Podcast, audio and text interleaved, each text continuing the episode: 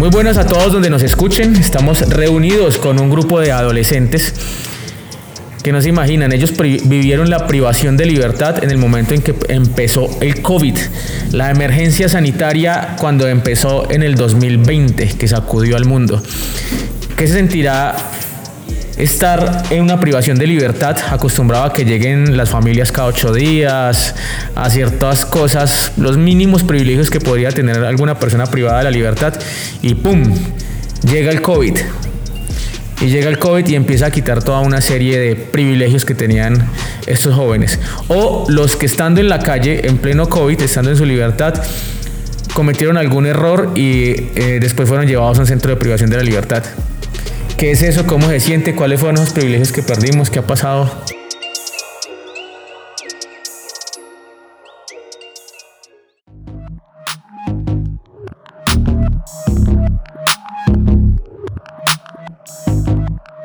No, pues yo la verdad, yo la verdad, pues yo caí, yo caí acá eh, que en una privación de libertad, ¿no?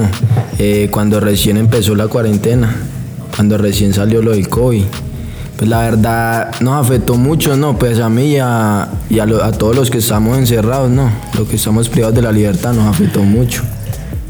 Eh, porque nosotros estamos enseñados a recibir una visita cada ocho días, a que, la, que la familia estuviera ahí pendiente de nosotros y nosotros saber cómo estaban cada ocho días, ¿no? Cada ocho días una visita, eh, cada ocho días la entrada de mi hija.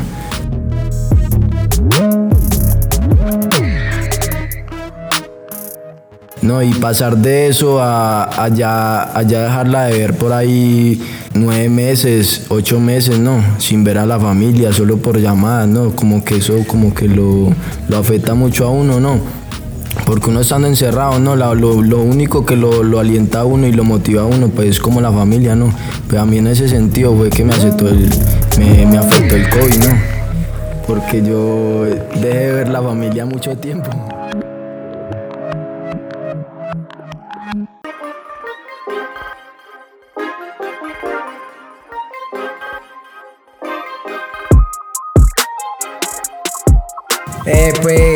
A mí me tocó empezar la, la pandemia cuando ya estaba privación de libertad. Me acuerdo tanto que la última visita que tuve fue cuando cumplí años, el 7 de marzo. Cumplí años y esa fue como la última visita que tuve el día de mi cumpleaños.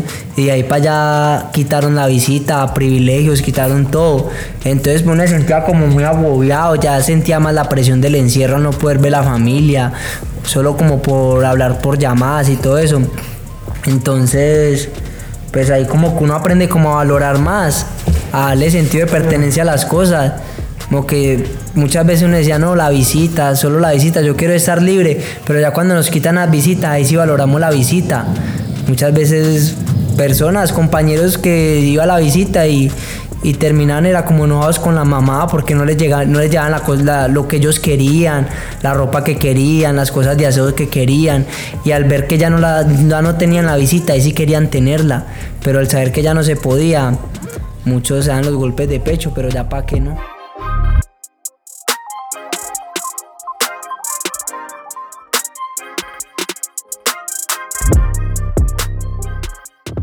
Lo que me afectó en el COVID, de la cuarentena, fue el cambio rutinario que un momento a otro, que el mundo se paró, comenzó a cambiar las cosas, los procedimientos, eh, más encierro, que estamos en encierro y más encierro todavía, ya que se limitaban a llegar personales y también como eh, personas al, al, patio. A mí no casi me afectó, ya que no tenía visita. Antes me, me dio como un, fue como beneficioso para mí, ya que aumentaron la, la llamada y la videollamada, así que fue como también una parte buena. Pero a nivel familiar también fue desastroso, ya que dificultad en la casa, y, pero no, eh, ya se, está retomando y cada vez ya está pasando más, hay más protocolos y, y más, está más movimiento en la ciudad.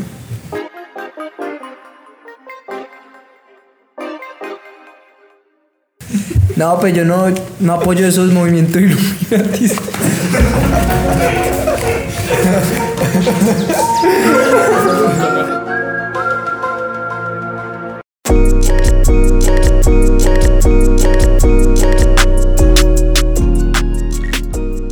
Eso alguien lo inventó. Eso salió de algún lado ese tal Kobe pero pues yo, mire que yo, yo nunca me llegué a enfermar ni nada. Qué locatura. Y eso que, que uso el tapaboca y todo eso, y muchas veces que gente infectada y hasta más de un trabajador por ahí salía con el paro para no ir a trabajar ni nada. Pero entonces a mí no me afectó en nada porque a mí nunca me llegó a dar y ya tanto tiempo y nunca me dio, no me sentí ningún síntoma, nada. No.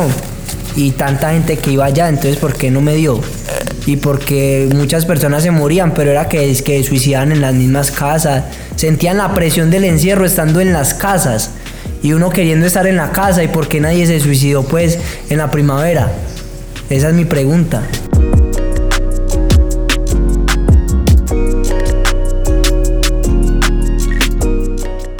Yo pienso de la pandemia que, que fue como, como un negocio, ¿no? Como, como un negocio, sí, para, para muchas cosas que se implementaron. Subieron las cosas de precio y también que fue más creada como porque había mucha, mucha sobrepoblación allá donde se creó.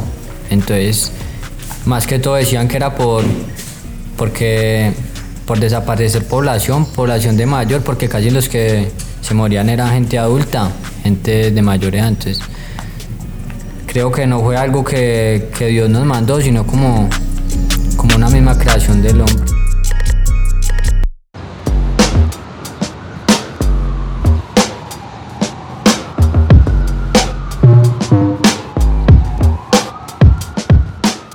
Lo que yo pienso del COVID es que eso fue como algo creado, creado, pero al año sacaron la vacuna.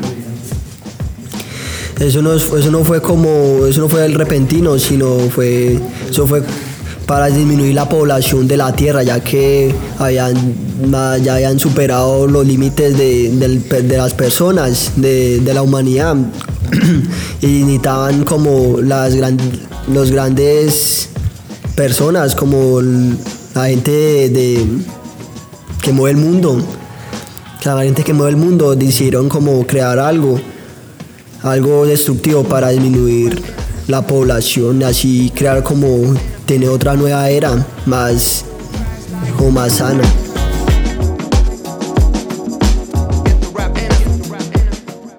Pues yo la verdad sí creo en el COVID, ya que pues eso afectó a mi familia, ¿no? Afectó a un tío y a una tía.